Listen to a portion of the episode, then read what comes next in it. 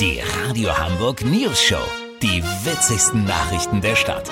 Mit Olli Hansen, Jessica Burmeister und Peter von Rumpold. Äh, Guten Tag. Nicht alle, aber viele haben das Arbeiten von zu Hause satt. Die seltsame Verschmelzung von Privatleben und PowerPoint tut den meisten nicht besonders gut. Anfangs war das Leben zwischen Wäsche und Warenbestellung, zwischen Kind und Konferenz, zwischen Leberwurstbrot und Laptop ja noch ganz lustig, aber jetzt reicht es langsam.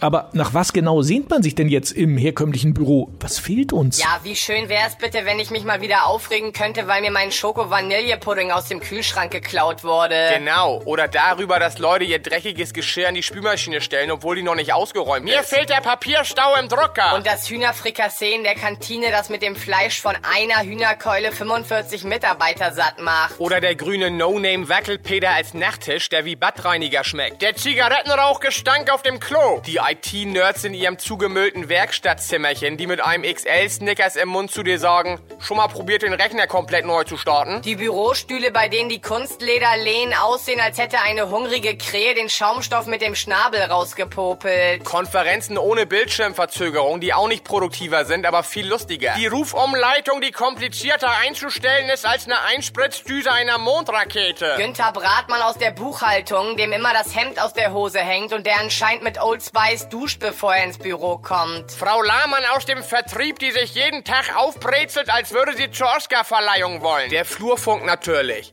Wieso sitzt Gisela Petzold plötzlich auf einer A14-Stelle, seit sie mit dem Dienststellenleiter zusammen das Büro betritt und so selten dämlich lächelt? Das persönliche, echte Postfach, dessen Inhalt man ja offenbar ein Jahr lang komplett ignorieren kann, ohne dass irgendein Schwein mal nachfragt. Ja, vielen Dank dafür. Da gingen wahrscheinlich viele mit, könnte ich mir vorstellen. Kurznachrichten mit Jessica Burmeister. Irritierend. Bürgermeister Peter Tschentscher bekommt einen Lachkrampf, als er gefragt wurde, wann der Lockdown in Hamburg beendet sei. Natur, die Nähe zum Menschen hat Mäuse schlauer gemacht. Umgekehrt ist das nicht der Fall.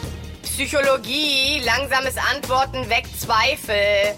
Das gilt besonders im Standesamt. Das Wetter. Das Wetter wurde Ihnen präsentiert von Unser Büro, weil echter Hass zu Hause nix verloren hat. Das war's von uns. Wir hören uns morgen wieder. Bleiben Sie doof. Wir sind es schon. Neue News-Show-Folgen hört ihr immer Montag bis Freitag um 7.17 Uhr. Bei Radio Hamburg auf 103.6 oder online im Livestream. Wisst ihr, wie ich mein?